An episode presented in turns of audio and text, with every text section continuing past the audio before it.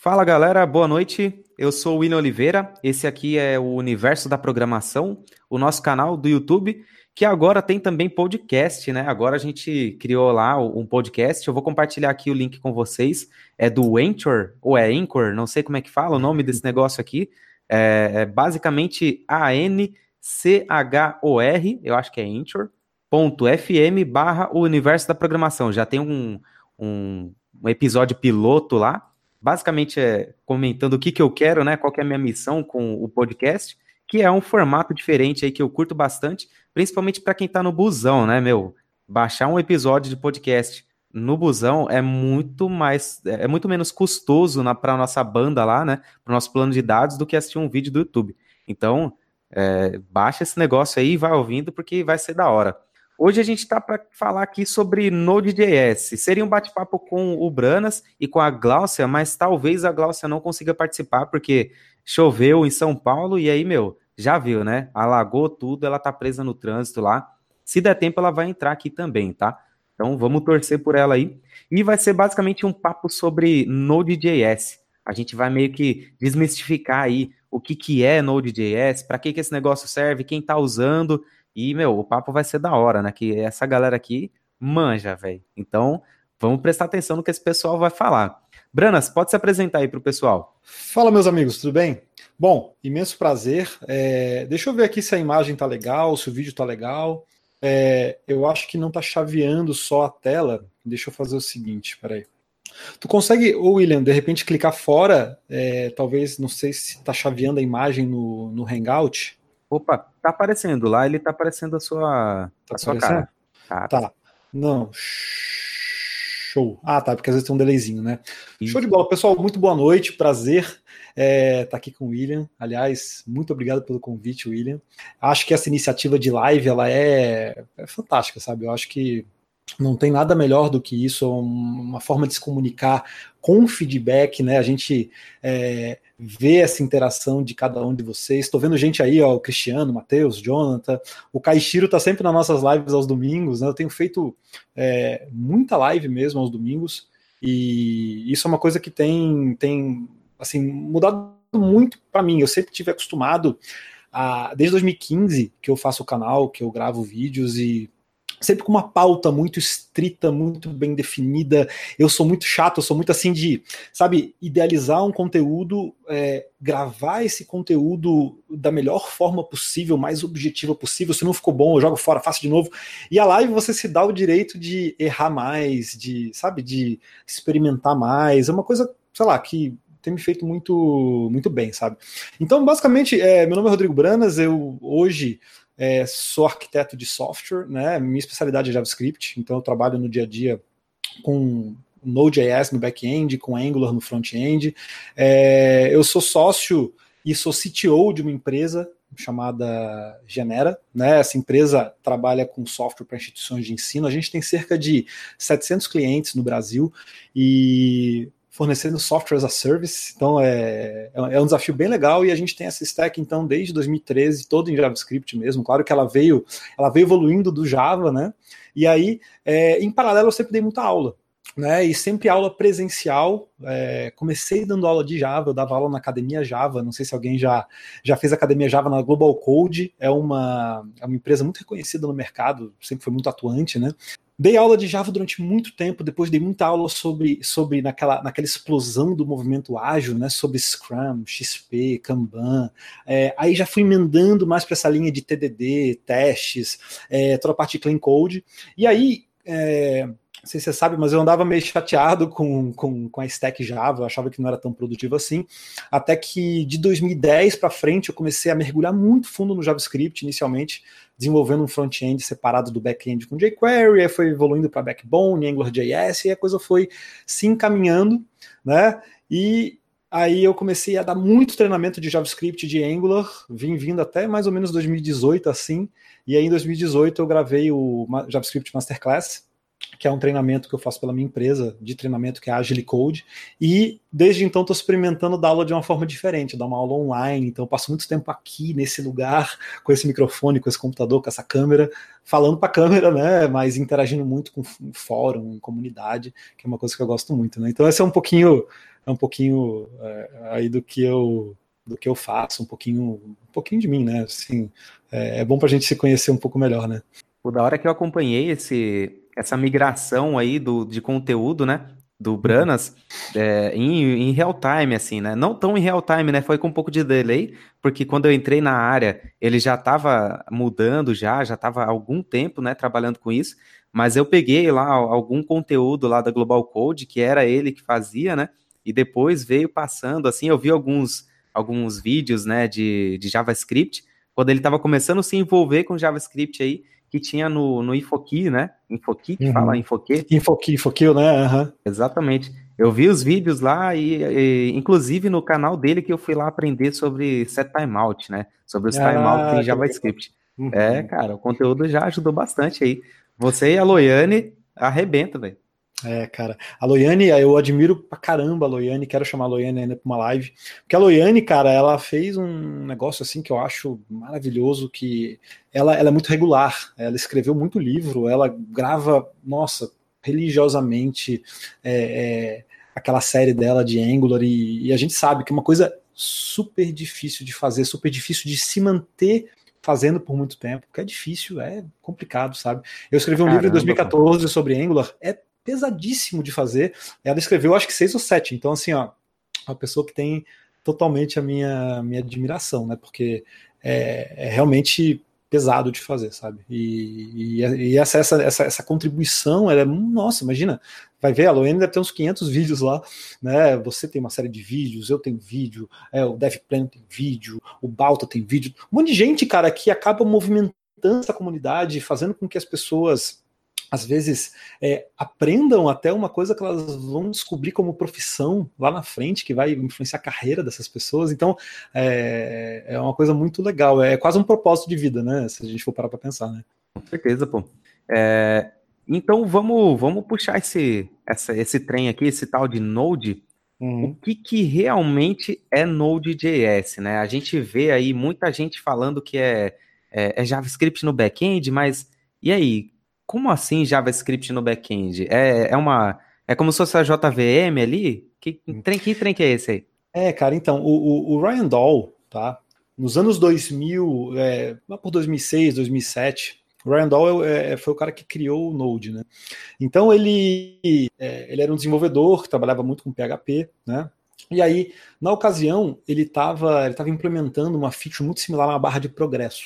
E essa barra de progresso, ela de certa forma faz muita requisição para o back-end, você começa a fazer uma interação muito grande, ele começou a perceber que o consumo de memória estava subindo demais. Então a, a intenção do Ryan Dahl quando criou o Node não foi, ao contrário de muito do que muita gente pensa às vezes, não foi assim de, olha, eu adoro JavaScript e eu vou levar o JavaScript para o back-end. Não foi muito bem a ideia dele. Ele sempre quis fazer I.O input output de uma forma diferente, porque a maior parte das plataformas naquela ocasião usavam conceitos mais relacionados com thread. Né? E se tu parar para pensar, o que, que, o que, que é a thread? Né? É, eu vejo hoje em dia, eu estava acompanhando uma live da, da galera do Node.br, eles estavam falando sobre thread no Node, né? E, e para mim, às vezes, sou meio um contrassenso, porque o Node ele, ele, ele surgiu exatamente para ir em outra direção, né? Porque qual que é o raciocínio? Tá? Imagina que você tem uma aplicação, ela está online, e você tem uma série de, de clientes se conectando nessa aplicação. Muitos clientes vão fazer uma requisição, né? E essa requisição vai acessar banco, vai acessar file system, vai acessar outros sistemas adjacentes ao redor. Só que esse tempo de resposta não é imediato. Você concorda que você vai conectar com um banco, você tem que esperar o banco responder a tua query. Você vai se conectar com outro sistema, um meio de pagamento, né? Você vai ter que esperar esse sistema te responder. Você vai enviar um e-mail, você vai ter que esperar o servidor SMTP te responder ou a API que você usa para fazer o envio responder. E aí acontece o seguinte: o raciocínio dele é: cada vez que você espera, você mantém uma thread em estado de wait, em estado é, é, é, não produtivo, digamos assim. Só que isso tem um custo de CPU, isso tem um custo de memória. Esse chaveamento não é tão simples de fazer por conta do escalonador de processo que você tem. Né? Isso é o que a gente chama de sistemas preemptivos. Depois a gente pode falar um pouco mais sobre isso, né? É como se você tivesse num caixa de supermercado, numa fila, tem um carrinho, tem uma pessoa com um carrinho muito grande, aí algum gestor vai lá, tira a pessoa e põe outra para otimizar o tempo de CPU, time slice de CPU. Aí o Ryan olhou para isso e falou assim: cara, eu quero fazer uma coisa diferente, eu quero fazer uma coisa é, é, que depois ele veio descobrir essa ideia de event loop, uma coisa onde eu tenha I/O assíncrono, ou seja, eu estou processando, eu tiro isso do loop, ponho outra coisa, estou processando, e ele fez um comparativo na época entre o Apache, que usa thread, e o Nginx, que na época não usava. E aí ele começou a fazer comparativos de gráficos assim, pô, olha só como conforme eu aumento o número de requisições concorrentes, o consumo de memória e CPU do Apache sobe enquanto o Nginx se mantém mais constante, mais baixo. Aí ele começou a olhar que linguagem teria essas características de fazer I/O não bloqueante. Cuidado, tá? I/O não bloqueante, ou seja, não ficar esperando alguma coisa acontecer. E ele tentou algumas linguagens, né? Olhou para o C, olhou para outras linguagens, e aí olhou, cara, o JavaScript faz exatamente isso. O JavaScript, na época, somente dentro do browser, faz exatamente isso. Vale lembrar que o JavaScript no servidor, o Node não é a primeira tentativa, tá? A Netscape já tinha produtos há, há muitos anos antes que faziam coisas similares, né, de uma forma Tinha o Rhino com Java, era, um, era uma aplicação é. em Java que você programava em JavaScript, ele rodava um Java lá, um ponto jar, mano, era um bagulho meio terrível aí não tinha iniciativas, né? Sem dúvida nenhuma. E aí, a grande ideia do Ryan Doll é, foi essa: foi fazer I.O. de forma síncrona, de um jeito completamente diferente, um jeito onde você não tivesse um consumo tão alto de recursos assim. Ele casou, né? A linguagem JavaScript com o propósito que ele estava buscando. Ele chegou a olhar Lua, olhar C, mas achou o JavaScript melhor pelo, até por ser uma linguagem meio é, é, nichada, né? Ela só estava dando browser, então não tinha tanto legado em torno dela assim. E aí ele o que, que, ele fez, né? Agora respondendo a pergunta assim, pô, mas o que, que é o Node? O Node, é, sim, você pode encarar como uma plataforma que roda JavaScript no back-end, no servidor que antes era uma coisa que você rodava muito mais no browser, né? Só que aí a gente tem que começar a entender que como é que o, o Node é formado? O Node ele é composto de é, algumas partes, alguns blocos, né? O que, que são esses blocos? É, no coração dele a gente tem o V8, né? Que é essa engine é, embeddable né, que, por exemplo, está no coração do Chrome, está no Couch, está em vários projetos, está no Mongo, vários projetos que usam JavaScript, tem o V8 como engine principal, né? E aí, além do V8, você tem que interagir com o teu sistema operacional. O V8 não faz isso, o V8 é uma engine JavaScript.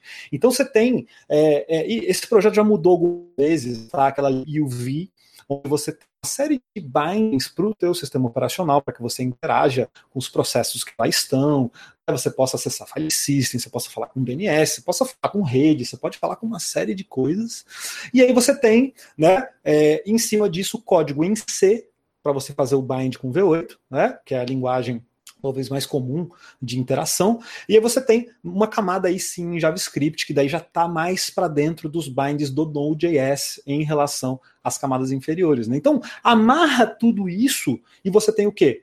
Você tem uma plataforma de back-end capaz de executar JavaScript, só que fazendo I/O de uma forma diferente. Porque no coração dela tem uma coisa chamada Event Loop. Aí você vai se assustar, você vai pensar assim, ó, poxa, mas quer dizer que eu só posso rodar uma coisa ao mesmo tempo? Quer dizer que se eu tiver uma consulta com um banco de dados, eu tiver duas queries que levam 10 segundos, eu travei o meu loop?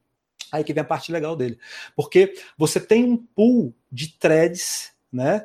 Que por default são quatro, mas você pode aumentar, pode reduzir. E esse pool de threads ele está fora do event loop, ou seja, o event loop delega para esse pool de threads, então você desocupa o event loop. Esse pool de threads vai fazer I/O para você, ou seja, vai receber e devolver requisição e resposta, vai interagir com o file system, com o teu banco de dados, com o que você quiser, né? E aí Óbvio, isso vai estar diretamente é, é, relacionado com os recursos de hardware que você tiver. Não adianta você botar 25 threads lá se você não tiver contrapartida para segurar tudo isso. Né? Então, você sobe um processo, event loop único. Se você dá um while true no event loop do Node, você vai travar o event loop do Node, você não vai fazer mais nada. Né? Então, nesse ponto, né, a gente tem que entender que sim, existem algumas sensibilidades, já que ele é não preemptivo, ou seja, não tem ninguém que vai lá interromper o fluxo e tirar esse cara de execução. Né? No S6 com generators, você já tem uma forma de pausar a função, que é uma coisa sensacional. É aí que vem o async await em cima desse conceito. Né? Então, resumindo a história, o Node é sim uma forma de você executar JavaScript no seu back-end né, com muita elegância e tendo todo um ecossistema ao redor, isso é importante que seja dito, tá? Porque a linguagem JavaScript não tem acesso a file system, a linguagem JavaScript não tem de forma alguma acesso à rede, a linguagem JavaScript não faz é, resolve de, de, de DNS, a linguagem JavaScript não faz nenhuma dessas interações, tá? O Node é que traz isso. Então é essa que é a parte interessante da gente entender como é que tudo se encaixa. Então o Node é uma excelente opção para você escrever o teu back-end nos dias de hoje, né? Esse é um pouco do resumo do que é o Node. E essa aula introdutória não foi planejada antes, viu? Eu só, só trouxe, a, eu só trouxe a pergunta e ele trouxe aí toda essa questão. É, é, legal até a gente ver que essa LibUV, depois ela, ela, ela virou um projeto separado, né? Eu compartilhei eu, o link aqui com o pessoal. Eu, estava vendo hoje isso aí, né? É, é, ela virou outro projeto, né? Sim, ela virou um projeto separado, por quê?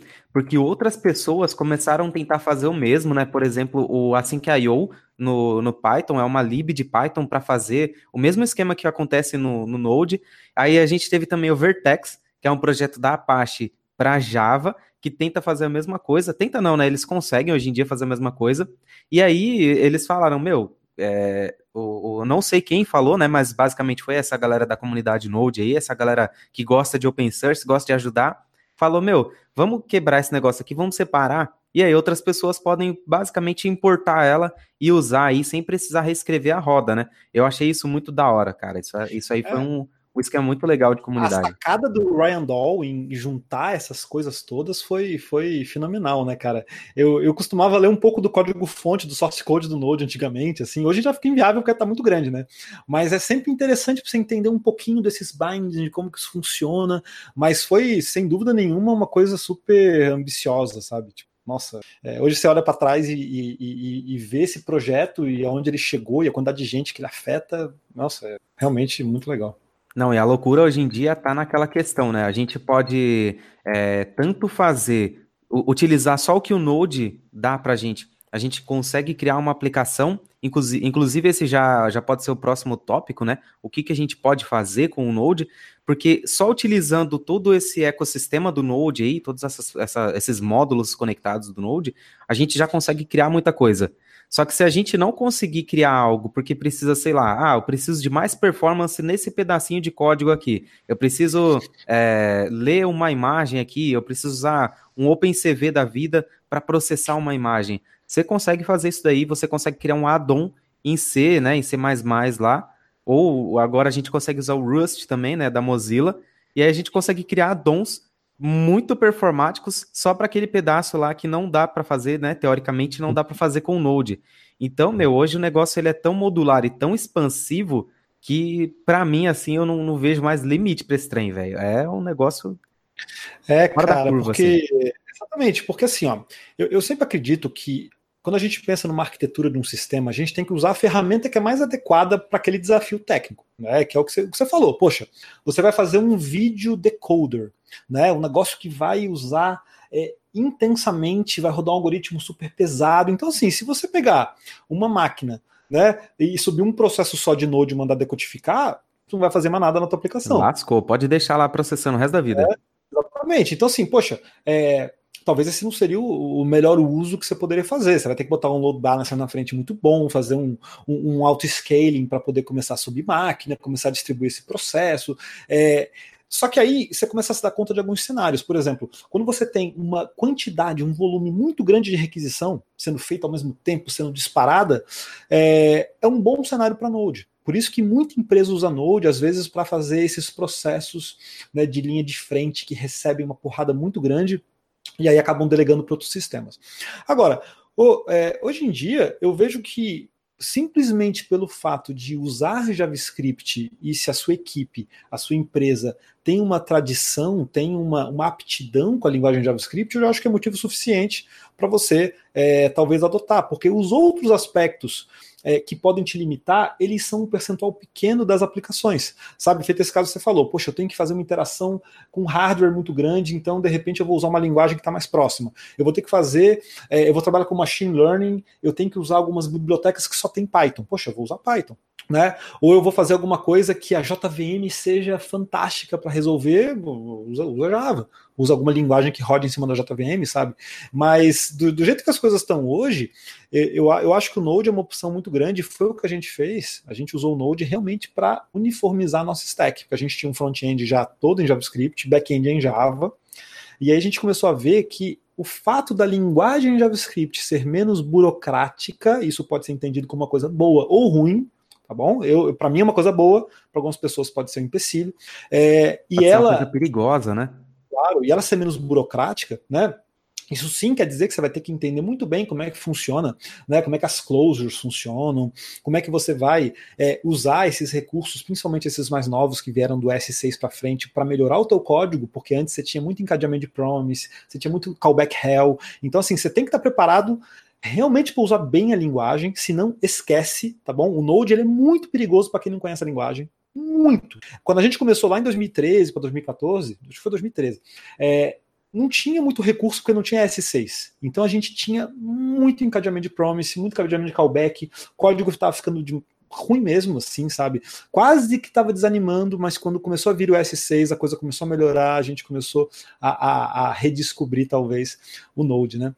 Então, assim, ó, é, eu acho que qualidade de código ela não está ligada à tipagem, tá? Ela está ligada a realmente você escrever um código com semântica, escrever um código com propósito, escrever um código com ética, escrever um código é, que realmente se comunica com aquela pessoa que está lendo, né? E além de tudo, ele tem teste, por ele ter teste, você tem coragem de refatorar e por isso você refatora, então você mantém ao longo do tempo a qualidade, tá? A gente tem projetos aí, é, a gente tem mais de milhão assim de linhas de código escritas em JavaScript, né? Nesse tempo todo, imagina, equipe de, de quase 20 pessoas escrevendo código sem parar ininterruptamente por cinco anos, é código pra caramba, sabe?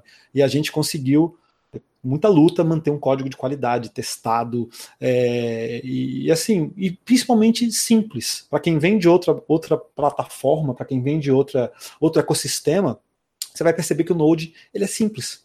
É, é, simples de você fazer um bootstrap de um projeto, começar a fazer alguma coisa, começar a ter né, uma interação com o teu back-end, mas é, é, um pouco de questão de, de, de, gosto, sabe? É gostar da linguagem, gostar da proposta, né? Eu, eu, eu percebi essa cutucada aí no, no TypeScript, viu? Eu, pois eu é, vi, eu vi. Eu, eu, eu, acho, eu, acho, eu acho que é, eu, eu tomo muito, muito cuidado sempre, né? Eu, eu, sou uma pessoa que, assim, eu posso, na, na vida, eu, eu, posso ter opiniões fortes sobre vários assuntos, mas eu tento nunca, nunca invadir, é, talvez, a opinião do outro, né? Eu, eu não uso TypeScript particularmente porque eu gosto de usar o JavaScript como ele está especificado, como ele está disponível. Eu não costumo antecipar feature, por exemplo, tem feature em stage 2 né? Para quem não sabe, você tem o TC39, que é o comitê que, que desenvolve a linguagem, né? que, que coordena essa evolução da linguagem. Você tem, você tem praticamente cinco estágios. Né? Você tem 0, 1, 2, 3 e 4, em que 0 é quando você manda a proposta qualquer, e 4 é quando ele está ready para né, finish para ir para a próxima, próxima release da linguagem. Se você pega eh, o Babel, é requisito, tá? É requisito do estágio 1 para o estágio 2 que você tem implementação em algum transpiler de referência, Babel, TypeScript. É, então, assim, muita coisa antecipada. Tem gente que já sai usando, nossa, lançaram, sei lá, é, é, algum conceito muito novo e eu já quero sair usando. Acabaram né? de lançar é, privado, né? É, tipo, é, membros privados em classe, né? Eu tava vendo, eu tava vendo um esses dias que eu até que eu até mandei, eu até mandei uma, uma, uma, uma story aqui pra galera. Um monte de gente, um monte de gente comentou que é o, o optional chaining, que é basicamente quando você tem um objeto e ele tem vários níveis. Exemplo, pessoa tem endereço, endereço tem rua. Né? Só que se endereço está nulo e você faz um endereço ponto rua, você vai ter um erro de interpretação. Então o que, que você faz? Você muitas vezes faz assim: ah, eu tenho pessoa.endereço e, e dois ex comerciais, né, para eu fazer a condição true e passar para o lado, e aí eu tenho pessoa.endereço.rua. Né? Esse é um, é um artifício clássico que você pode fazer, você pode fazer um ternário. Pô, mas isso é verboso, né, cara? aí você põe uma interrogação no final e você faz esse optional chaining. Fantástico, porra, muito legal. Muito bonito. Isso aí ficou bonito. O, o, o private em JavaScript ficou feio pra cacete. Aquele negócio de colocar uma cerquilha antes do nome, mano, é. terrível. Mas tá bom, e, né? É, então, e aí essas coisas tem gente que já se antecipando. Legal, cara, mas se isso não entra na linguagem depois, a gente vai ter um problema, né? Mas tudo bem, quando tá nesse estágio já tem uma boa chance de entrar, às vezes alguma mudança ou outra, né? Mas assim, eu não tenho nada contra. Eu acho que o que fizeram com Angular, com Angular novo, particularmente, é, eu acho que forçaram demais o uso, mas eu entendo, porque ele já usa Decorator, ele já usa algumas outras coisas que estão vindo aí também. Mas eu aprecio muito usar a linguagem mesmo na sua plenitude, tento entender o máximo possível da especificação para usá-la bem, mas respeito quem usa. É, Babel, por exemplo, é uma coisa que a gente tem em todo o fluxo de build, porque você tem que dar compatibilidade com navegadores mais antigos às vezes, né? Para quem, quem tem uh, aplicações que são sensíveis à otimização de busca, né? O famoso SEO, você tem que obrigatoriamente usar, porque você não sabe qual é a versão do browser que o teu crawler, que o crawler do Google vai usar. Ele usa uma versão bem anterior, tá? Até pouco tempo atrás usava uma versão bem anterior mesmo de Chrome. Então você não conseguia usar muita. É, o próprio site do Angular, o Angular IO, estava quebrado durante muito tempo porque estava usando, é, por exemplo, estava usando um let, não tinha use strict, então o browser não reconhecia. E coisas como essa. Então a gente tem que estar sempre né, é, é, muito antenado assim, nas características da linguagem, como isso vai ser interpretado depois, mas nada contra TypeScript, Babel, acho fantástico. Assim, Babel eu uso muito, né? Mas TypeScript eu, eu opto por não usar, né? O Glaucio entrou? Uso, eu não uso TypeScript e tenho até amigos que usam, né? Tem o William Grazel lá e a Loiane que gostam. Pois é, mas você trabalha com, por exemplo, com Angular, com Angular 2, com Angular novo, super normal que você que você utilize, porque você vai conseguir extrair mais né, de um framework como esse. Agora, tem que entender que a linguagem JavaScript, diferente de outras, pensa, pensa, pensa por exemplo, em linguagens mais antigas, né? Pega um Smalltalk, que, que foi desenvolvido durante anos né? E aí chegou numa maturidade, e aí depois dessa maturidade ele começou a ser usado, nunca virou muito mainstream, mas é uma linguagem que se admira porque ela foi muito bem pensada. Você pega JavaScript, foi feito num período de tempo muito curto. Até o S3, você tinha uma linguagem muito crua, faltando muito recurso, você ficou muito tempo sem atualização, você represou coisa pra caramba, e aí o S6 veio com tudo, e aí duplicou a especificação da linguagem. Então, assim, é uma linguagem que, que ela começou muito simples e ganhou muito incremento. Isso é sempre muito perigoso. Então, você tem sintaxes que eu particularmente acho meio, meio esquisitas, você também deve achar estranhas, né? Eu acho que a Arrow Function, por exemplo, tem um monte de exceção à regra que deixa ela meio estranha também de ser usada. Fica Enfim, perigoso. É, então, então as pessoas que usam o JavaScript elas têm que ter muito esse entendimento, assim, que é uma linguagem que mutou demais né, que trouxe conceito demais, classe, por exemplo, em cima de, de, de constructor function e, e, o jeito que ela foi feita. Você tem que entender a contrapartida disso para você poder usar bem. Né? Se você nunca nunca escreveu, eu costumo escrever muito, né? O operador new. Se você não sabe escrever o operador new, né? É, talvez você tenha dificuldade de entender o que ele faz e tenha dificuldade de entender como a classe funciona, né? E aí a gente pode incorrer em algum tipo de dúvida na utilização, na compreensão. Mas é uma linguagem que eu, que eu admiro muito. Acho que estão conseguindo levar bem até aqui. Glaucia, chegou? A Glaucia é... conseguiu chegar. Tava resolvendo os negócios na rua, acabei que fiquei presa no trânsito, mas deu tempo de, de chegar. Graças Opa, a Deus. Legal. Se apresenta para a galera aí, Glaucia. Então, pessoal, é, me chamo Glaucia Lemos. É, o William hoje está procurando fazer um, é, uns webinars meio que juntos, né? Inclusive, a gente está com um webinar marcado, né, William? Para fazer o, aquele tudo lixo lá. Semana que vem. Rodrigo, é, semana que e é semana que vem antes do. é verdade. É que eu tô com a agenda. O, tava até conversando com o Branas, eu tô para participar de cinco eventos, aí não sei como é que vai ser minha vida aí daqui esses próximos Nossa. dias. Mas é, estou atuando como advocate da, da Microsoft, mais ou menos um papel de evangelista, né? Mais voltada para linguagem mais open source. Tanto que daí para o segundo semestre estou com uma meta aí de aprender o Golang ou o Python, estou escolhendo ainda. Então é. Mas é isso. É... A, a, com respeito ao TypeScript, eu concordo com o que o Rodrigo Branas falou. Por exemplo, tinha gente me perguntando da, numa palestra de Vue que eu fiz é, no Romex Code Summit que tivemos aqui no Rio de Janeiro. E eu estava falando justamente do Vue, e eu falei, olha, gente, o, o Vue, ele perde toda a simplicidade se você começar a usar o TypeScript. Porque o Vue, ele é simples. Então, se você começa a adotar o, o, o TypeScript dentro do Vue, eu, eu particularmente, tá? Não estou criticando o TypeScript, porque eu sou uma das maiores evangelistas de TypeScript. Em 2017, uma das pessoas que mais deu palestra de TypeScript no Brasil. Mas é, eu achei que ficou verboso demais. Mas entra aquela questão que o Branas falou. Não adianta você começar a aprender JavaScript querer aprender primeiro o TypeScript. Eu acho interessante você primeiro aprender o JavaScript, que às vezes você não sabe nem como, por exemplo, né, o TypeScript ele faz muito uso de, embora agora com o ECMAScript a partir do 5, né, você já pode fazer adoção das, da, das convenções é, de classes, né, de orientações objetos, essas coisas, né, mas não adianta você querer pular casinha, né, é, pular a ordem da numeração. Você, é que eu digo, né?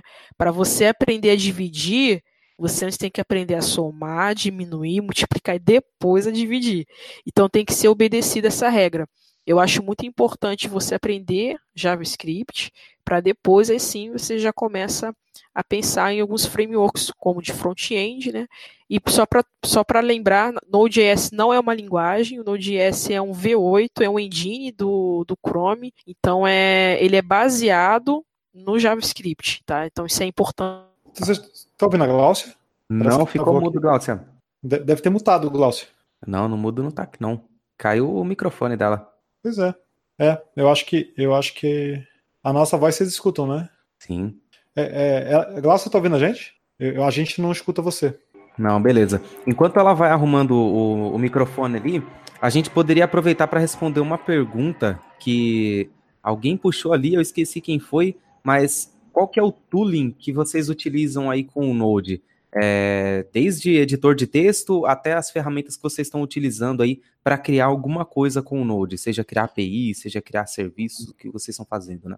Pois é, cara, eu, eu, eu comecei, tá? eu, eu, eu tenho é, 12 anos de Eclipse nas costas, né? Então eu sempre fui muito acostumado com Eclipse como IDE, não sei se alguém já, já usou Eclipse aí, mas é uma ideia que eu sempre gostei muito, sabe? Desde que eu comecei a, a, programar em Java. E aí, quando, quando eu me deparei com, com, com esse uso mais intenso de, de, de, JavaScript, né? A minha primeira tendência foi, pô, vou usar Eclipse, né? Tá tranquilo. Só que Eclipse ele é, ele é um pouco mais pesado para esse tipo de, de propósito, né? E o Sublime estava muito em alta na época, e aí eu comecei com o Sublime, fiquei um tempo no Sublime, e aí comecei a ficar com vergonha, porque os meus colegas todos estavam usando VS Code, Atom, né? Migrei para o VS Code, gosto bastante do VS Code, acho que é uma ideia que já está madura, está estável, está sólida.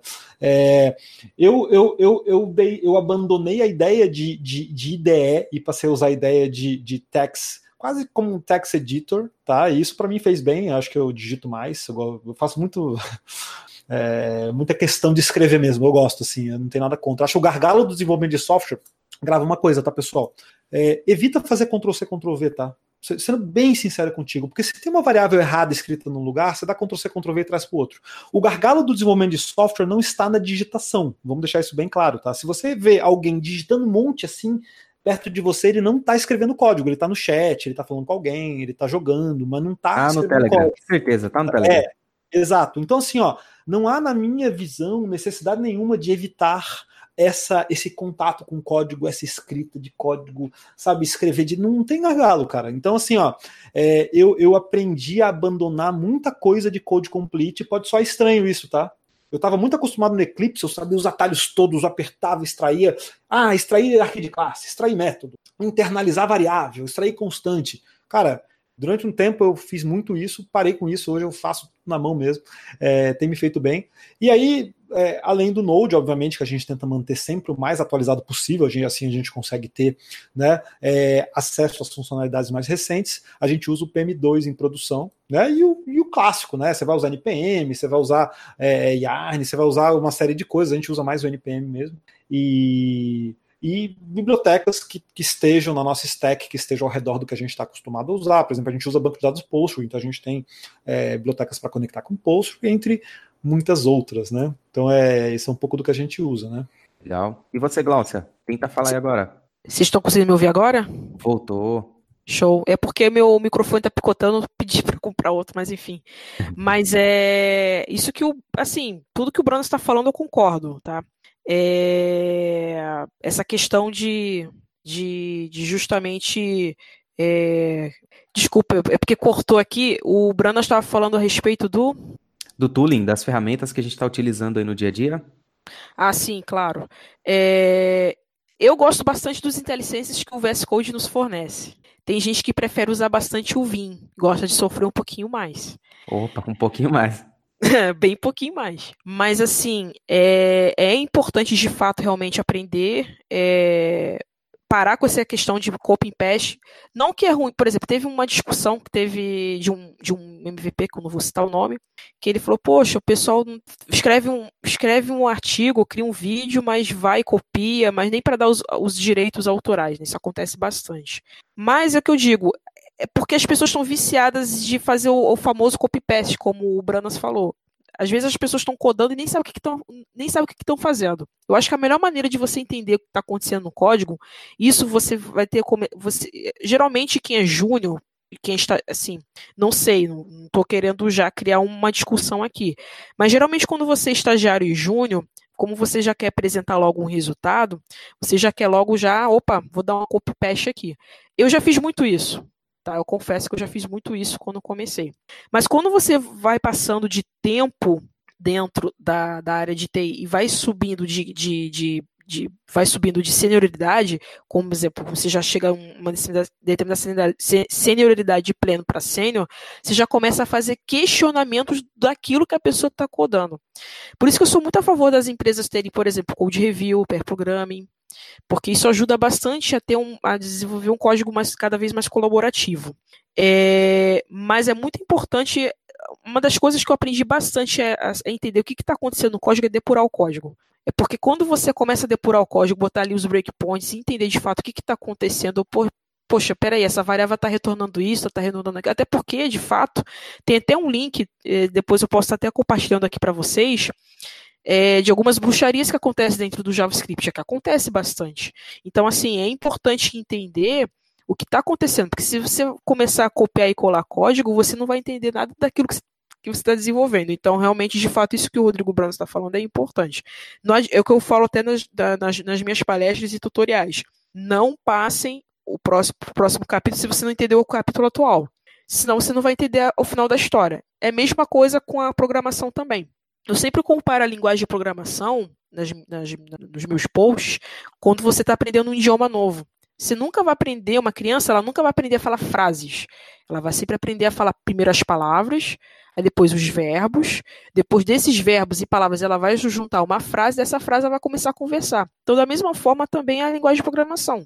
Tudo bem que toda linguagem ela tem a sua sintaxe, ela é diferente e acaba seguindo uma lógica de programação. Mas é, usem determinados livros e alguns sites como um dicionário. Por exemplo, ah, eu, quando a gente não sabe uma determinada palavra em português, o que, que a gente faz? A gente não, não, recorre ao dicionário, não pesquisa, mas a gente de fato está ali pesquisando e entendendo o que está acontecendo. Então, da mesma forma, também acontece com a linguagem de programação. Então, é, quando a gente está aprendendo uma linguagem de programação. Então, da mesma forma também. É, recursos de Node que já usei em projetos reais. Né? é, o PM2 também, para poder fazer monitoramento do, da aplicação em Node. É, na última empresa que eu trabalhei, que é antes da, de entrar na Microsoft, eu usei bastante o Coa JS, gostei demais. Só que ele tem alguns recursos que eu não gostei tanto, embora eu estou querendo testar o, o RAP, né, que tem agora, que é um scaffoldzinho, né, daí. Já trabalhei bastante com Cells JS, não sei se já ouviram falar. Ele é muito legal, ele, ele que, que acontece? O Node, você meio que tem que criar todas as pastas manualmente. Mas com o Cells, ele já cria todo um scaffolding, por assim dizer, né? Tipo um CLI, por assim dizer, ao grosso modo, do Node. Ele já cria toda uma, toda uma estruturazinha e tudo mais. E banco de dados integrado com, com serviços do, da Amazon, com. Nem sei se podia falar esse nome, mas enfim, já foi. É, com. Pode, é, com a com MySQL. Porque, para mim, acho que. Hã? Um serviço RDS, não? Sim, sim. E usando também a, a, o Cassandra em algumas conexões, porque que acontece? Como era uma empresa voltada para voltada para Big Data, então tinha muita coisa envolvida de Python, então a gente acabava usando, acabou usando bastante coisa nova ali, diferente, para poder integrar os serviços. Então eu trabalhei bastante com, com, com MySQL, foi mais isso, MySQL, o Coa, o Rapid estou querendo aprender, é, o PM2 usei bastante, e alguns serviços de nuvem e algumas APIs para poder fazer reconhecimento facial também. Da concorrência, que agora eu não posso mais falar o nome. Da hora. É, a stack de vocês está muito louca. É, o que eu estudei até agora, né? Eu não utilizo o Node.js em produção. É, no back-end, no back-end até agora eu só trabalhei com Python e PHP. O PHPzão da massa paga nós aí, ó. O PHP paga nossos freela até hoje. Pode, Pô, já fiz muito, já fiz muito freela com PHP, cara. Bastante, Exatamente. E, mas eu estou tentando focar nessa parte de back-end aí, eu estou tentando focar em aprender mais sobre é, o Express, né? Que eu vi que é o framework mais utilizado.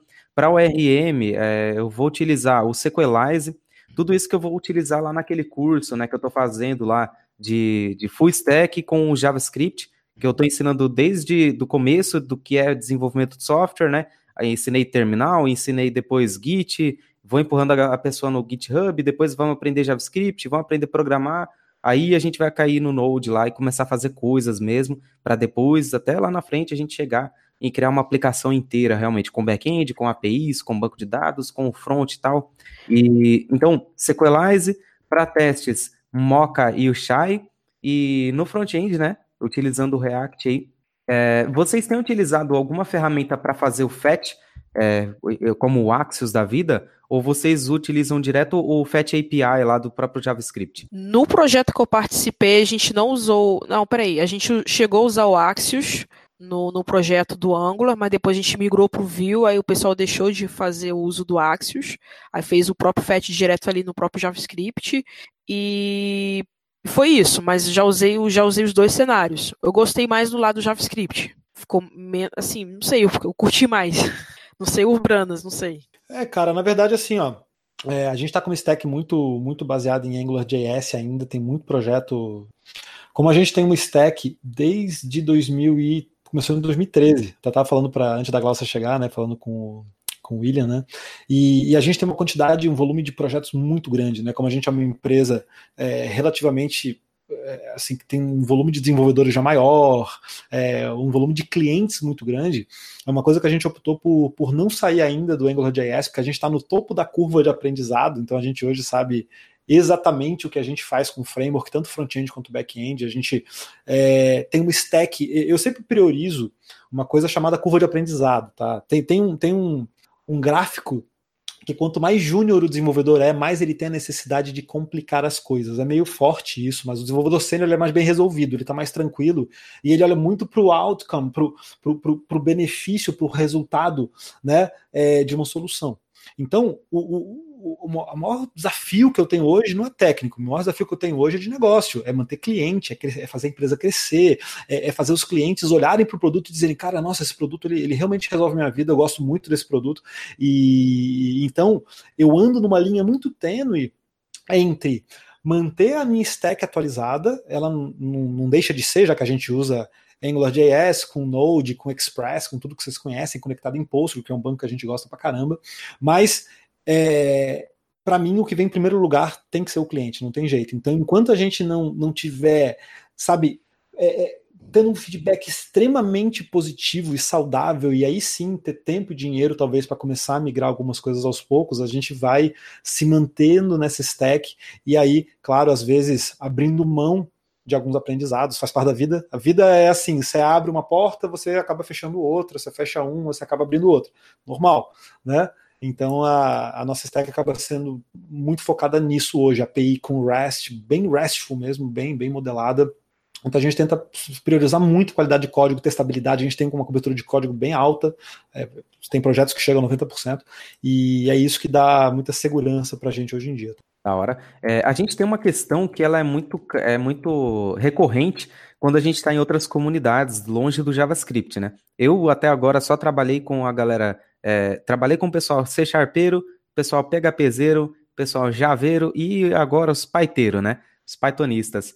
E normalmente esse pessoal, eles não conhecem o que é o Node de verdade, assim. Então fica sempre aquela dúvida, né? É, primeiro lugar, né? Vocês aí que não tem vergonha na cara, vão procurar o que, é o negócio de verdade. Assiste uma live dessa aqui que vocês deviam estar aprendendo.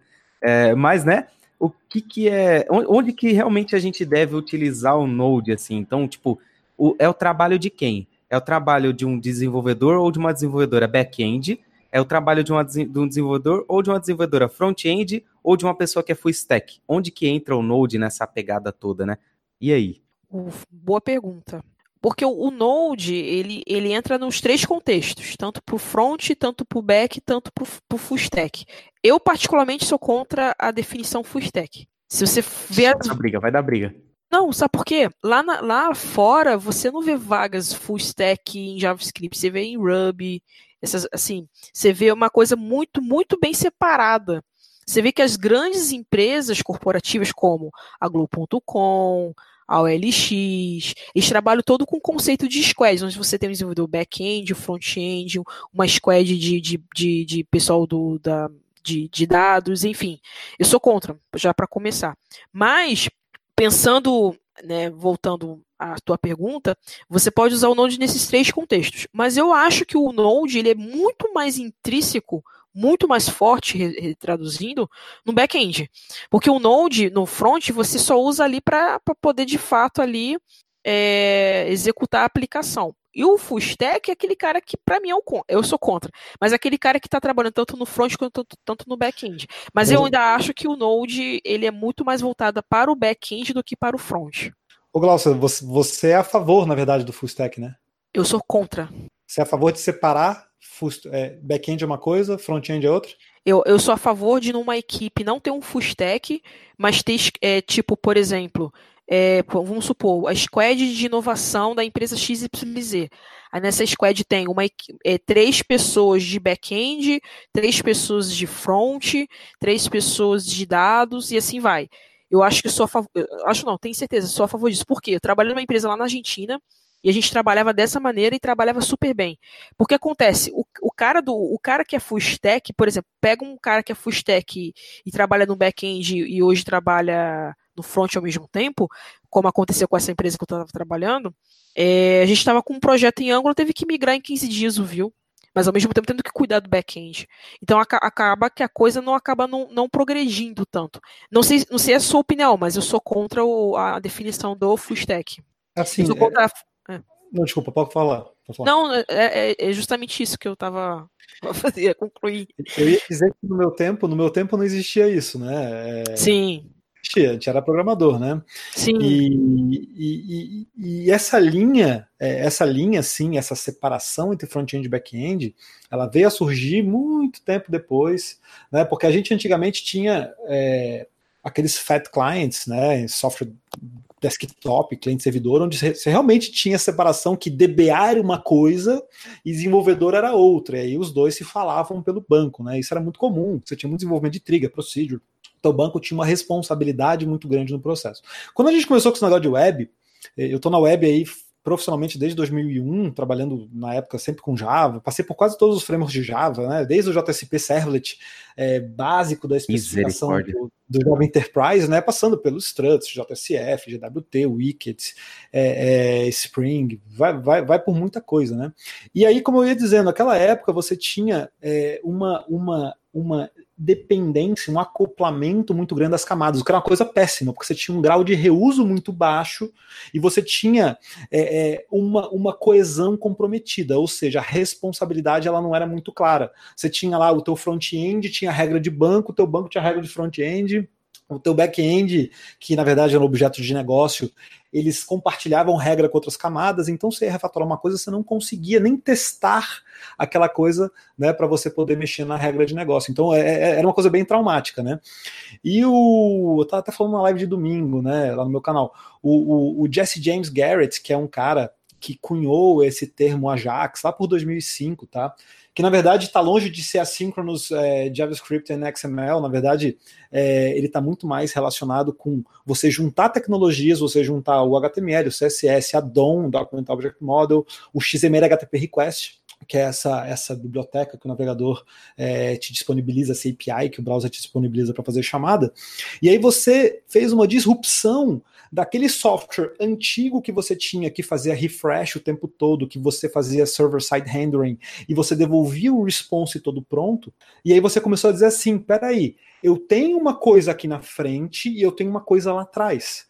E essa coisa aqui na frente, ela faz chamadas e pede dados de forma síncrona. Aí, na minha opinião, a gente viveu uma época das trevas, né? Que foi entre 2005 e 2010, porque a gente não tinha recurso no JavaScript, a linguagem ainda estava muito crua.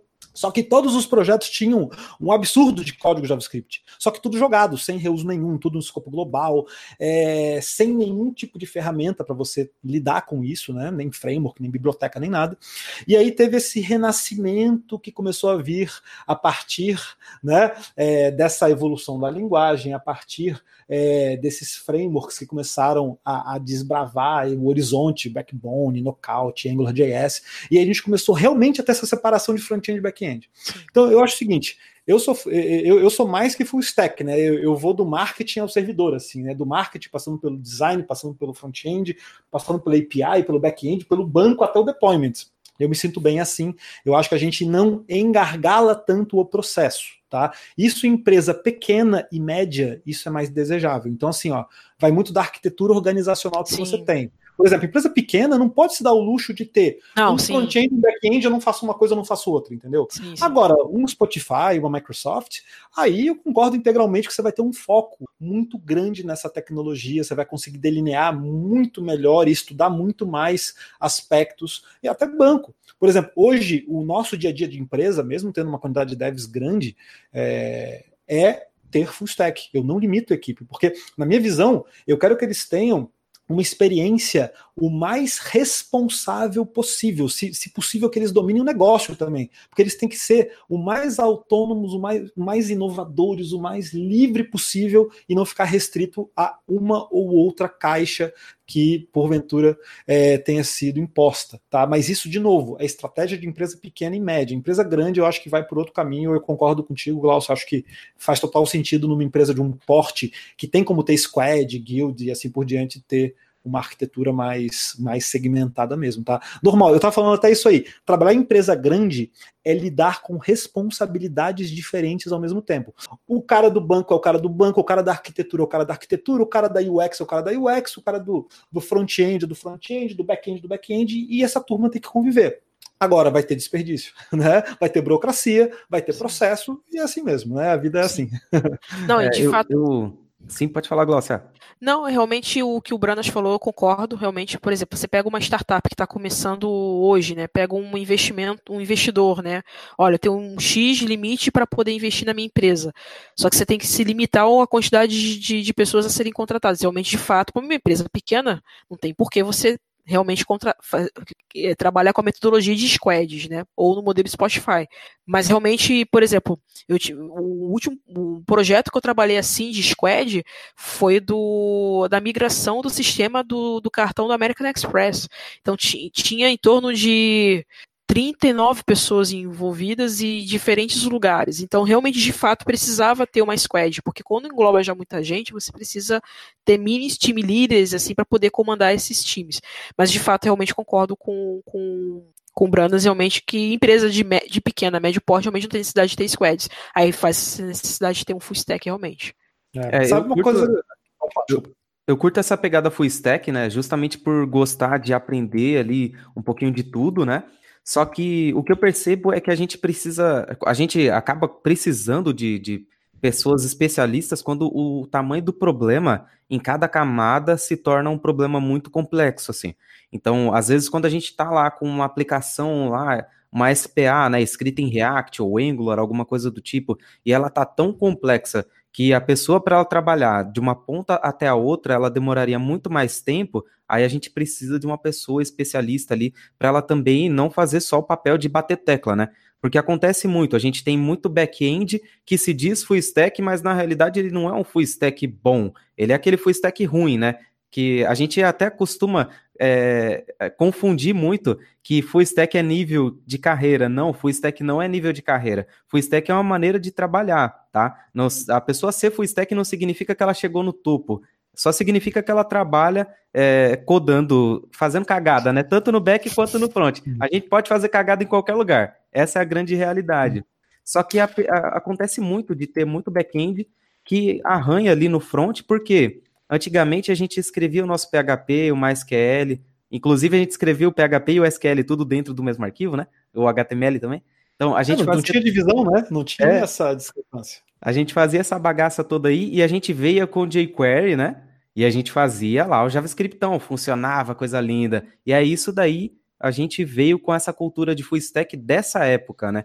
E na realidade não, hoje em dia, meu, são, dois, são duas aplicações, é um aplicativo rodando no navegador, uma aplicação rodando no servidor, e as duas têm que se comunicar de alguma maneira. Então a gente tem microserviços, a gente tem serviços ou APIs, assim como acontece no sistema operacional, né? A gente tem alguns serviços rodando ali e eles se comunicam com os aplicativos rodando na, na interface. É, e a partir do momento que a gente é, aceita realmente trampar como full stack, a gente só está aceitando essa responsabilidade dupla. Não significa que a gente é melhor ou pior do que o outro, né? É só uma maneira diferente de trabalhar, que é essa maneira que o pessoal comentou até agora, né? É, cara, mas eu acho que a gente, a gente consegue. É, tem, tem pesquisas que dizem que o cérebro humano ele é capaz de absorver quatro séculos, 400 anos de informação de uma pessoa estudando 12 horas por dia. Isso são pesquisas, claro. Né?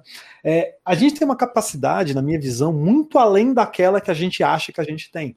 Tá? Desde que a gente tenha foco, vontade e queira fazer. Então, eu, eu vejo, sabe, que e, e, eu participei da formação de muito desenvolvedor ao longo desses últimos é, quase duas décadas, né? E eu vejo assim, Claro, a pessoa vai ter um ponto forte. Você vai ter um cara que é muito bom de banco, mas ele é muito ruim de CSS. Você vai ter o um cara que é muito ruim de CSS, né? Mas ele é bom de regra de negócio. Você vai ter o cara que é péssimo de regra de negócio, mas é muito bom de usabilidade. Na, Normalmente equipes... a maioria é ruim de CSS. É, nas equipes que eu conduzo, tem todas essas características juntas, mas a gente, com o tempo, com code review, é, às vezes brigando, às vezes se desentendendo, às vezes tentando cobrar que a pessoa tenha mais atenção você vê que todo mundo começa a crescer junto. Hoje, hoje eu vejo, depois de alguns anos com é, liderando quase praticamente a mesma equipe, eu vejo que quase todo mundo atingiu um nível de maturidade muito parecido. É, eu já não vejo mais quase ninguém com dúvida em CSS, quase ninguém com dúvida em SQL, quase ninguém com dúvida em regra de negócio, sim, porque isso às vezes foge ao controle do cara que está só desenvolvendo, né? Porque é, tem uma interface com a área comercial de atendimento de implantação, e isso é normal. Agora, é, de novo, tá? É, você tem que pensar sempre na sua empresa, na sua realidade, no seu processo. É, empresas menores elas não podem engargalar e estrangular o processo fazendo segmentação é, por aptidão. Ela vai ter que, é, por exemplo, a gente tem três devs que mexem, que são praticamente DevOps, mexem em servidor. Não são todos, né? Mas tem três que fazem. É, eu assumo muito a parte de design em muitos casos. É uma coisa que eu gosto, é questão de gosto. Então, a, a, apesar de eu estar dominando a regra de negócio, eu estou implementando de ponta a ponta. Então, assim, empresa maior, concordo com vocês. Eu acho que pode ser uma necessidade muito grande você criar especialistas, você, você ter especialistas. Você tem um projeto de machine learning, não faz sentido o cara sair lá do algoritmo para ir mexer no CSS, concordo integralmente. Agora, em boa parte dos, dos sistemas que a gente vê, eu acho perfeitamente possível que a gente, é, é assim, tenha um balanceamento disso, até para você dar oportunidade. Às vezes você prende uma pessoa no back-end, o cara quer ser front-end, prende no front-end, quer ser back-end, quer ser DBA, e assim você deixa o cara se descobrir. Mas cada empresa é uma empresa, cada ambiente é um ambiente, cada processo é um processo, e aí a gente tem que tentar pesar tudo isso, né? Eu vou até aproveitar, eu andei compartilhando, não sei se todos tiveram a oportunidade, mas é um livro totalmente gratuito, que ele fala sobre como criar projetos de sistemas distribuídos. O legal desse livro, vou até botar o link aqui no chat, é, ele possui, ele possui, ele é um e-book grátis, ele possui um, um, vários laboratórios de como você deve criar uma melhor arquitetura de microserviços de maneira escalável integrados com a nuvem. Então, assim, é, a gente está numa era em que se fala muito de microserviços, né? Mas às vezes as pessoas querem adotar o microserviço, mas sem saber a base, né? Como, como aplicar, por exemplo, um design partners, por exemplo, né? Um determinado é, padrão de projeto para poder adotar de fato ali o microserviço. Então esse livro é bastante legal e indico. É, mas, é, mas é isso mesmo, o que o Branas falou e de fato concordo. É, você pega realmente uma empresa como, por exemplo, o Netflix, né, você vê ali que tem, é, foi aonde que eu vi essa palestra? Foi no QCon? Acho que foi na QCon, que eles recebem tipo milhares de requisições por segundo. Então, assim, imagina você ter um cara full stack que tem que lidar com, com uma aplicação back-end do, do Netflix, né? Aí dá pau lá e parece que volta e eles usam uns robozinhos, que é tipo uns macaquinhos, né? Que simulam é, que o, o site está dando problema, enfim. Então, de fato, precisa de especialistas de fato nessas empresas.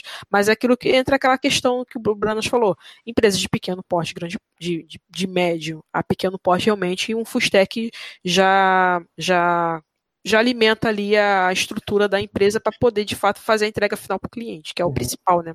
É, até porque, assim, no nosso caso, front-end e back-end tem mais ou menos o mesmo peso, deve ter 50-50 de regra de negócio. Você pega o Netflix, você tem, tipo, 5% de interface é um player, né? Vamos, vamos sendo grosseiro, é um player, né? E você tem todo um mundo de microservice por baixo né, são centenas mesmo, orquestrados, é, para poder fazer um streaming de vídeo em escala. Então, assim, por exemplo, provavelmente numa empresa como essa, você vai ter mil desenvolvedores atuando em back-end e, sei lá, e 50 em front-end, assim, é quase Sim. isso, né? Mas, mas realmente é muito contexto, né? E aí você falou em microservice, é uma coisa também que a gente faz muito. A gente, aliás, faz micro front-end também, né? A gente segmenta duas, os dois lados da moeda, né? E isso é uma coisa que eu acho também muito legal, porque a gente consegue é, ter equipes menores atuando em cada um desses, desses serviços orientados a negócio, e aí você consegue é, ter menos conflito de merge, você consegue dominar o código como um todo. Hoje, como já todo mundo trocou tanto, né, tá todo mundo conhecendo tudo, mas teve uma época que algumas pessoas eram especialistas em alguns a gente chama de micro application quase, né? Em algumas micro applications, outros eram especialistas em outras, né? Com o tempo vai mesclando, mas isso são estratégias fantásticas para você ter escalabilidade tanto de time quanto você poder, ah, eu quero subir esse serviço aqui em mais nodos, né, balancear a carga de uma forma diferente. Então, assim, só tem ganhos mesmo, né? É legal que a gente comentou de vários, vários nomes de empresas, né? E a gente falou muito mais sobre carreira nas, é, nessas empresas, digamos assim. Mas dessas empresas que a gente citou, ou algumas outras, quais delas estão usando o Node? Vocês têm alguns cases legais para compartilhar aí? O Walmart, eu sei que está usando. A própria Netflix, se vocês abrirem agora o repositório da Netflix, ela está usando o Node. A NASA, eu, eu, vi, eu ouvi dizer que ela está migrando o já, já terminou de migrar, eu acho, do, do Java para o Node. E ai, tem muitas empresas. Se vocês abrirem lá o site do Node.js Foundation, né, vocês podem encontrar bastante informação, inclusive, é, vou até salientar aqui, eu faço, sou membro do Node.js Foundation, então quem quiser, tipo, às, vezes as pessoas se perguntam, ah, como posso fazer para poder é, ajudar um projeto open source? Então a gente está fazendo a mesma coisa que nós fizemos no, no React Community, que a gente juntou toda a comunidade para poder fazer a tradução do, da documentação do React para o português. Se vocês quiserem também ajudar no Node.js Foundation para traduzir a documentação, podem me contactar, que eu entre em contato com o pessoal do Foundation lá dos Estados Unidos, da Europa, para poder incluir novos membros para poder ajudar na tradução. Então tem várias empresas, né, voltando, tem várias empresas de grande porte usando aí o Node. Inclusive a própria Globo.com também ouvi dizer que também está usando. É, sabe o que acontece hoje em dia? Até nesse mundo de microservice, se a gente parar para pensar, o, o, microservice, além desses dois motivos de existência que eu falei agora há pouco, né? Ou seja, eu segmentar a equipe, escalar a equipe, né? E eu escalar é, ambiente de produção, né? Ou seja, eu, eu, eu nivelar a demanda.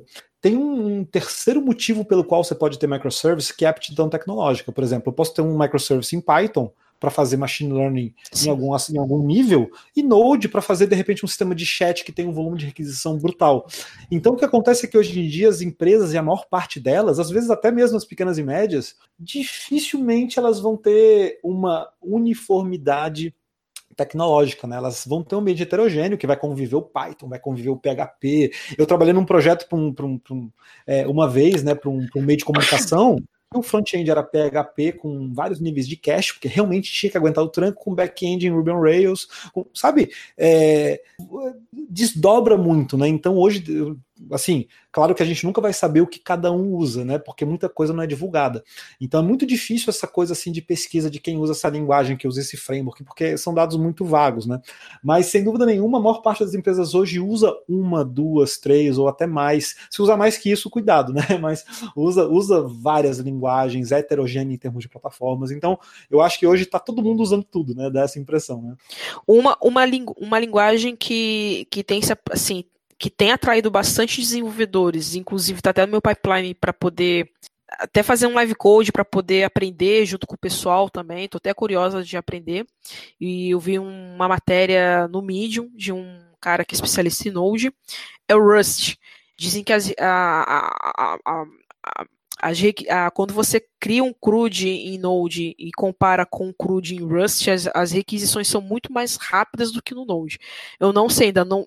Eu, eu assim, eu fico um pouco o pé para trás com essas. É, com essas publicações do Medium ou outro, outros sites, porque eu particularmente não testei, porque tem gente que acaba não gostando de uma linguagem, acaba usando outra para poder dizer que aquela linguagem é ruim. Mas é, teve um amigo meu, justamente desse da empresa que eu trabalhei anterior, a Zux, e ele testou o Rust, porque estava precisando usar, fazer a conexão de uma API para poder fazer a conexão com, a, com aquelas impressoras R, R2, aquelas impressoras de, de máquina de, de totem, e a gente não estava conseguindo encontrar uma lib para fazer no, no, Node, né? Mas no Rust a gente estava pensando em usar. Mas graças a Deus a gente acabou conseguindo usar ali é, um, com o Node mesmo. Mas ele falou, poxa, o, o, Rust é muito rápido e tudo mais. Tá essa briga aí agora entre o Rust com o Node agora que está dizendo que o Rust está conseguindo ser mais rápido do que o próprio Node. É. É, isso é tudo muito relativo, né? Eu sempre digo assim que, tipo assim, é muito difícil você poder atribuir a uma linguagem ou a uma plataforma questões de performance, né? Porque o grande gargalo de tudo, na minha visão, é a forma como as pessoas empregam aquela tecnologia. Eu vejo muita gente dizer assim, ó, ah, é porque o Gulp é muito mais rápido que o Grunt, então eu vou usar Gulp. Peraí, é, é, é uma, é, é, é uma melhoria marginal. Em vez de levar 300 ms, você vai levar 150 ms. Tipo, aí eu, eu já vi processo de build em Gulp, em Grunt, levar minutos, porque o cara tava fazendo uma loucura em termos de layout, em termos. Então, assim, Angular, JS. Também. É, eu, eu, eu, já dei muita consultoria em Angular, muita, muita, muita, passei anos fazendo isso. É, 99% dos casos a pessoa estava usando errado o framework. E, e, não importa se usasse React, Angular, é, Vue, ia travar o browser do mesmo jeito, porque a DOM não aguenta a forma como a pessoa estava interagindo. Né? Então, é, sim, eu acho que existe uma aptidão técnica de linguagem em relação à resolução de alguns tipos de problemas. Né? Por exemplo, você vai fazer cálculo matemático, que é uma coisa direta no processador, não tem comparação. Você pode usar JavaScript com Node, você nunca vai bater o Java, você nunca vai bater o C, porque são níveis de abstrações diferentes. Agora, é, você bota aí throughput de requisição, ah, pô, a tua aplicação faz intensamente uso desse recurso, pô, fantástico, faz uma prova de conceito, pega o Node, pega o Rust, pega o PHP, pega várias linguagens, coloca frente a frente, testa, vê qual que te serve, né, e qual que realmente consegue suprir a tua necessidade, né. Mas isso não desonera nenhuma das ah, outras, né, esse é o ponto, né. É, o mais legal ainda é que nessa questão que vocês comentaram, né, de que as empresas elas não usam uma linguagem somente, uma tecnologia somente, né? As, muitas vezes a gente tem um monte de coisa lá dentro e aí a gente tenta não, fu não fugir né, da, da, sanidade ali, de não ter muito mais do que três tecnologias é, em uma mesma plataforma, ali, um, um, mesmo produto, digamos assim. E aí, realmente, a gente tem lá um Python servindo lá no, no Machine Learning, ou um, um, Scala da vida, né, que o pessoal já comentou na live, um Scala ou alguma outra linguagem, ou Javão da vida mesmo, lá servindo no Machine Learning, e aí a gente tem o, o Node, ou Python, ou qualquer outra linguagem, jogando isso para frente lá nas APIs.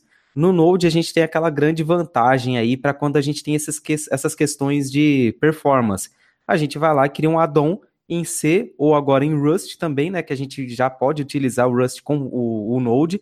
A gente cria um add-on e só chama o, a funcionalidade ali. É igual para a gente que trabalha com React Native, né? A gente trabalhando com React Native, muitas vezes a gente tem que criar um componente nativo em linguagem nativa. Então eu uso lá o Kotlin para criar um componente e depois eu chamo dentro do React com o JavaScript. É a mesma coisa, a gente pode criar um componente em Rust e chamar dentro do Node com o JavaScript. É, um, é, um, é meu, é, ó, explode a cabeça, assim, é uma coisa impressionante. Node é, é, muito é muito poderoso hoje em dia, assim, eu acho uma coisa muito fera. Eu acho que eu nunca fui tão feliz como desenvolvedor quanto eu sou hoje, tá? Ao longo da minha carreira eu já tive vários momentos em que eu olhava para trás, olhava para frente, pensava assim, será que eu quero fazer isso o resto da vida? Várias vezes, várias vezes. Hoje eu não tenho dúvida nenhuma que eu faço exatamente aquilo. Sabe aquela coisa? Onde é que você quer estar tá daqui a cinco anos? Cara, eu quero estar tá aqui onde eu tô hoje, fazendo o que eu tô fazendo hoje. Porque isso é uma coisa que me faz muito bem, que eu gosto muito, que é, me dá propósito na vida. E quando eu era desenvolvedor, nada contra o Java, nem, nem nada, mas assim, ó, quando eu trabalhava há 10 a 12 anos atrás com outras tecnologias, eu não sentia isso que eu sinto hoje. Eu sou uma pessoa que eu gosto muito de simplicidade, sabe aquele. O meu lema é keep it simple, sabe? É assim, ó, cara, eu quero um. É, é exatamente, é, eu tirei o stupid da, da, do termo, né? Ah, é, é, ah, é verdade. É, eu gosto de tirar o stupid. Mas assim, é, para mim, cara, é, valor para mim como desenvolvedor é simplicidade. Então é ter o mínimo de camadas possíveis, o mínimo de bibliotecas possíveis, o mínimo de frameworks possíveis, de linguagens possíveis. É, por, exemplo, a gente não usa ORM. A gente não usa o mapeamento objeto relacional, porque eu acho que eu trabalhei tanto tempo com Hibernate, Hibernate, Top Link, JPA, é, é, sabe que hoje eu vejo o SQL é tão bonito, sabe? Ele tem tanto recurso legal. O Node, o, o Postgre, por exemplo, te, te, te, deixa manipular JSON, indexar JSON, fazer é, parallel query, window function, um monte de coisa fantástica, um monte de tipo de join fantástico que eu olho, Nunca um RM vai conseguir fazer isso por mim, entendeu? Então, assim, são coisas que você vai redescobrindo, simplicidades que você vai redescobrindo. Eu quero ter três camadas, cara. Eu quero pegar a requisição, converter, mandar para a camada de negócio e mandar para o banco direto, simplicidade, fazer meus testes em cima da camada de negócio. Então, para mim, isso hoje é valor, entende? Então, nunca, talvez tenha sido tão satisfeito assim com uma tecnologia quanto com Node, com JavaScript. Da hora. Pode falar, não, e, não, e sem contar também que quando você for escolher uma, uma linguagem, você sempre tem que pensar é, nas dúvidas que podem surgir, né? Então a gente está lidando com uma das maiores comunidades é, de, do universo. E, a, e a comunidade JavaScript é uma comunidade interessante. É uma comunidade que se autoajuda é, é diferente. Eu já fui, eu já fui, eu já fui uma, uma programadora, desenvolvedora .NET. Mas você vê um egocentrismo dentro, até dentro de quem sabe o próprio .NET, sabe? Mas é diferente do JavaScript. Eu não sei se é por conta do agora que está mudando esse conceito, que agora o .NET ele é open source, mas até um tempo atrás você via esse egocentrismo, ah, mas eu sei muito mais, não sei o que, ah, você se vira aí, ah, procura na internet. Não, você procura uma dúvida no, com, com uma comunidade JavaScript, cara, se você põe no Reddit, por exemplo, como uma das maiores plataformas de, de, de, dúvidas que você pode jogar lá, ou de, de informação na área de tecnologia ou de linguagem, cara, vai aparecer uma pancada de respostas, gente querendo te ajudar. Não, põe lá no repositório, a gente vai abrir PR para você, vai abrir uma issue para você, vai te ajudar. Então, assim, é, antes de vocês pensarem, ah, essa linguagem é hype ou X ou YZ, pensam sempre nisso. Se surgir uma dúvida, será que eu vou ter uma comunidade que vai me ajudar? Será que eu vou ter a resposta de uma maneira tão simples e tão fácil? Que JavaScript, se vocês pensarem, você vai encontrar JavaScript para tudo tudo. Se hoje você trabalha com JavaScript no back, no front, na base de dados, com machine learning. Teve uma palestra do Marcos de Souza que ele criou um robô um manual de, de robô mesmo na Brasil JS de 2017, que ele fez uma demo com, com, com algumas linhas de código. A Sue Hinton, que é uma das maiores evangelistas de LT do mundo, ela numa palestra na OSCON 2018, com apenas 16 linhas de código, ela conseguiu manipular um Arduino. Então, assim, com JavaScript você faz muita coisa, muita coisa. E sem contar que é uma comunidade que se, assim, é uma verdadeira família, é um se ajudando, não existe egocentrismo, ninguém é maior do que ninguém. Eu tô super, assim, eu particularmente tô super confortável na comunidade JavaScript, particularmente. Essa é a minha comunidade, meu. É isso mesmo. é, e agora vamos para a pergunta para fechar, assim. E é certeza que é a pergunta que não vai, não, não quer calar. É, para a pessoa que está querendo entrar na área hoje, imagina que é uma pessoa que nunca trabalhou com programação, às vezes nem sabe programar. JavaScript seria uma boa linguagem, e Node, né, no caso, né? Se a gente for pensar especificamente no Node.js, assim, para a gente trabalhar com back-end. JavaScript seria uma boa linguagem para começar? Seria, teria mercado para trabalhar com o Node hoje? Quer começar, Glaucio? Quero, porque isso engloba justamente o que eu escrevi no artigo de das 10 dicas para se tornar ninja em JavaScript. E, e nesse artigo eu comento que já há dois anos, as classes CS 101 do MIT, eles trocaram já o Python ou Java, não lembro. E agora estão agora adotando como a primeira linguagem de programação para os alunos aprenderem lá na, na, no CS 101, que é o JavaScript. Vocês podem até conectar depois, é, digitar MIT, classe CS 101, inclusive eles fazem live code aos domingos, os professores do, do MIT. Então, assim, é, eu, com certeza, eu acho que não tem porquê, porque JavaScript para mim é web. É, você vê, hoje a gente tem esse celularzinho aqui, mas até 20 anos atrás, celular era uma coisa que era só para comunicar, só para ligar, mas hoje é um nosso. A gente não consegue viver isso aqui.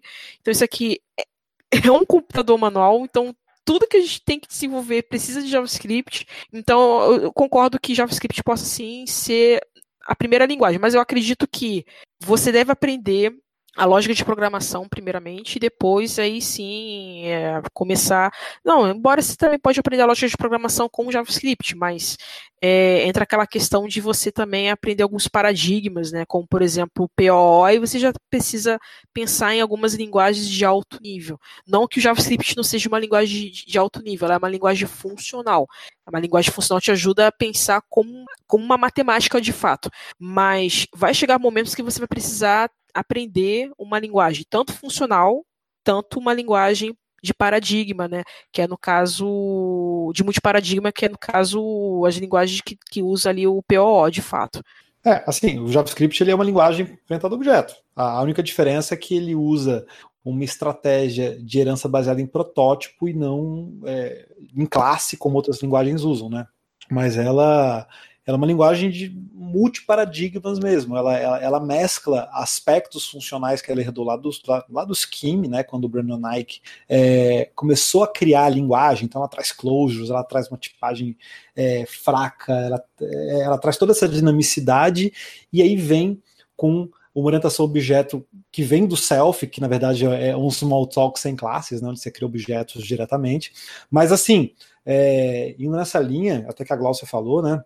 Eu acho assim, se você olhar para um currículo de curso, por exemplo, de ciência da computação, talvez seja um dos currículos mais clássicos, você vai ver que o ato de programar, ele é explodido em uma série de coisas. Por exemplo, introdução à lógica da programação, aí você vai ter estrutura de dados, você vai ter teoria dos grafos, você vai ter comunicação de dados, você vai ter arquitetura de computadores, você vai ter, em alguns casos, né, programação funcional, programação orientada a objeto, assembly, você, sabe?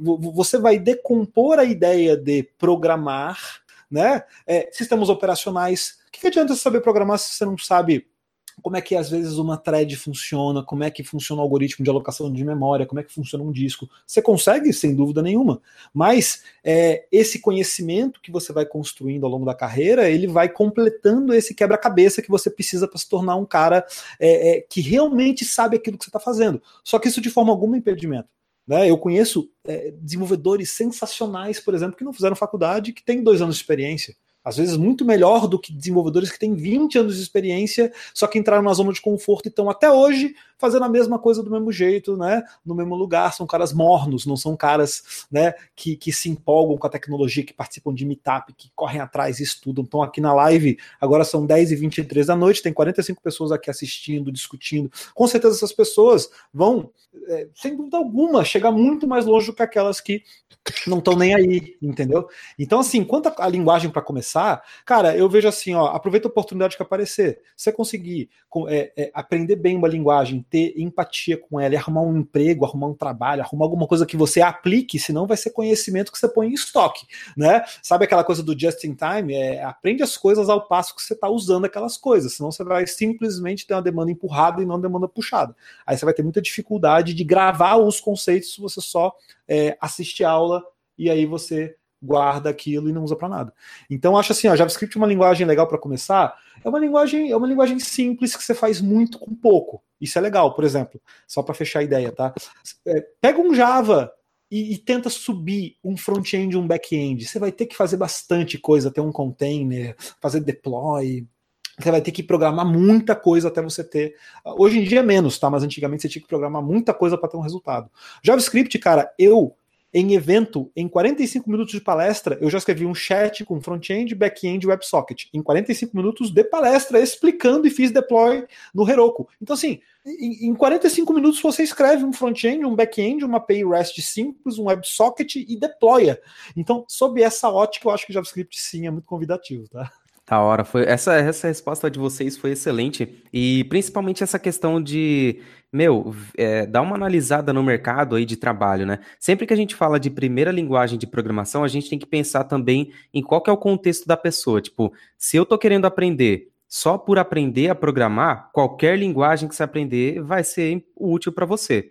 Agora, se você está querendo aprender a programar para começar a trabalhar mês que vem, você precisa saber qual que é o mercado de trabalho local aí. Aqui em São Paulo, por exemplo, a gente tem muita vaga para Python, a gente tem muita vaga para Ruby, PHP, Java, C Sharp, JavaScript, Kotlin, qualquer linguagem, basicamente, a gente tem muita vaga. Aqui, principalmente no centro de São Paulo, né? Isso a gente está falando da cidade de São Paulo. Se a gente for pensar lá, já começando a crescer ali dentro do. começar a expandir ali, né? Se a gente for para a região metropolitana, é, por exemplo, em São Bernardo do Campo, onde eu morava, já não tinha vaga. Ou era o PHPzão, ou era C Sharp ou era Java, não tinha vaga. Então não adiantaria eu estudar Node naquela época, assim como não adiantou naquela época eu estudar o Python. Eu estudei Python e basicamente fiquei sem trampo. E aí depois eu fui uma das pessoas que ficou zoando na internet, né, falando que Python não tinha emprego. E hoje eu tô trabalhando lá numa empresa que o core é Python. Então, tipo, é, depende muito do contexto, assim, da pessoa.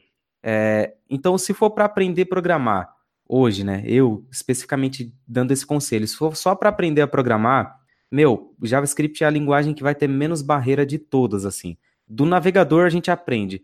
Tanto que eu, no meu curso lá de Full Stack JavaScript, eu estou ensinando primeiro utilizando só o console do navegador, só a ferramenta de, de desenvolvedores do navegador. E aí depois eu vou partir para o Node, eu vou partir para chamadas de sistema operacional, manipular arquivos, essas coisas. Mas no começo é só linguagem, é só sintaxe. Então, meu, qualquer lugar você vai conseguir fazer. Pode utilizar qualquer editor de texto, não precisa de uma ideia da JetBrains para fazer, sabe? É uma coisa é muito fácil assim, fácil de, de comparação com outras, né? Não significa que só porque é JavaScript você vai aprender a programar muito mais rápido. Isso vai depender também de outras coisas, né? Vai depender da sua habilidade aí que você já tem com o computador, vai depender de qual material você está utilizando. É, mas eu, pessoalmente, digo que JavaScript seria uma linguagem perfeita, assim. É, igual o pessoal lá de Stanford, né? Do MIT, de Stanford também, decidiram utilizar o JavaScript como primeira linguagem. É justamente por isso, é porque é muito fácil de você pegar no começo, assim. Mas pensando em mercado, né? Sempre analise todo o mercado aí. Eu tenho um vídeo no meu canal, né? Se vocês se inscreverem aí, se inscrevam nessa bagaça, eu sempre esqueço de dizer isso. O pessoal ficou falando no chat, eu achei isso muito legal, porque eu sempre esqueço de falar. Mas se você olhar o, o meu canal, eu tenho uma, um, um vídeo comentando sobre qual linguagem de programação escolher para começar a programar. E eu tenho também um sobre full stack, né? Que foi um assunto que a gente discutiu por um tempo aqui. Então confere depois esses vídeos também para vocês verem é, um pouco mais sobre isso, né? É, eu acho que essa live de hoje, meu, foi super produtiva. A gente falou muita coisa. Eu sempre falo que a live vai ser 40 minutos e tá estourando, não tá dando tempo. Nunca é, sempre é uma hora e meia, né? Exatamente, nunca tá dando certo. Mas é, é, é principalmente porque vocês, assim, meu, destruíram no conteúdo, de verdade mesmo. A, a participação de vocês foi muito boa hoje. É, então, para fechar esse negócio aqui, eu só tenho a agradecer a vocês que participaram tanto no chat, quanto assistindo, quanto deram like aí, quanto se inscreveram, e a vocês que vieram hoje, né, o Branas e a Glaucia, que vieram hoje participar aí, que foi muito produtivo. Muito obrigado mesmo, e eu espero que a gente faça outras lives aí tão produtivas quanto essa. A, Glaucia já está convidada, né? A gente já conversou, vamos fazer uma live Sim. lá no canal em maio, né? Vai ser um Isso, prazer. Da hora. É, e o William eu já convidei também, né? É só a gente Sim. encaixar aí é, nas nossas agendas, né? Eu estou fazendo live todos os domingos, então o William Grazel vai participar comigo nesse domingo. Oh. E como eu falei antes, né? A live é uma coisa maravilhosa, um momento que a gente interage, a gente é, tem essa troca com as pessoas, tanto entre a gente que está aqui discutindo, conversando, opinando, nem sempre concordando, né? Mas o mais importante é, é, é se completando, argumentando e poxa, interagindo com essa galera aí que é fantástica. 10 e meia da noite, tem aí mais de 40 pessoas assistindo, né, numa, numa terça-feira, então isso é, é, fantástico mesmo. Agradeço demais todos vocês, a Gláucia, o William. Muito legal participar, viu? Quero agradecer também ao, ao convite do, do Marcos, né? Do Marcos aí. Tô confundindo. Marco Bruna, Marco Bruno tá em todas, Marco né? Bruno, o William, o William, pô. É que eu tava na live com ele. Foi, foi quando? Semana passada eu tava fazendo um raid da, da live dele lá no Twitch. É que eu tô cansada mesmo, que eu tô. Eu fui trabalhar, comecei a trabalhar às 9 horas, depois eu fui até às 4, depois tive que sair, né? Resolvi umas coisas, depois voltei, peguei esse trânsito, enfim. É, para quem quiser me acompanhar, é só me seguir no, no meu canal do, do YouTube também, tá ali, é o L32759, tem que ter que alterar, ou se digitar Glaucia Lemos vai me encontrar lá, uma pessoa deitada na grama. O meu handle do, do, do, do Twitter também é Glaucia Underline Lemos 86, eu acho que já dá para saber qual é a minha idade, essa altura do campeonato. É, quem quiser me também, é, essa semana eu vou estar fazendo palestra no MVP Conf, Latam, é, inclusive, você fazer a última palestra do dia. É, vai ser às 5 horas da tarde, se não me engano, tem vagas ainda. E vai ter uma surpresa. Eu tô até levando a surpresa ali, que é o minha espadinha de Jedi. Eu ia levar a roupa, mas eu falei, vou vestir a roupa de Jedi hoje, dessa vez não. Mas é, fica a dica aí. E eu, se vocês quiserem, essa semana eu tô em São Paulo, a partir de amanhã até sábado, e depois na primeira semana de maio, pós-feriado do Dia do Trabalhador, também estarei, estarei em São Paulo até o dia 6 para participar ali do QCOM. É isso aí, pessoal. Olha aí, chamar para trocar uma ideia, hein, gente? Falou, vamos sim. Show de bola. Então, muito obrigado, boa noite para vocês. E se você for do futuro aí e estiver assistindo, tenha um bom dia ou uma boa tarde, no caso, também, né? Falou! Valeu, pessoal. Falou. Um grande abraço. Prazer.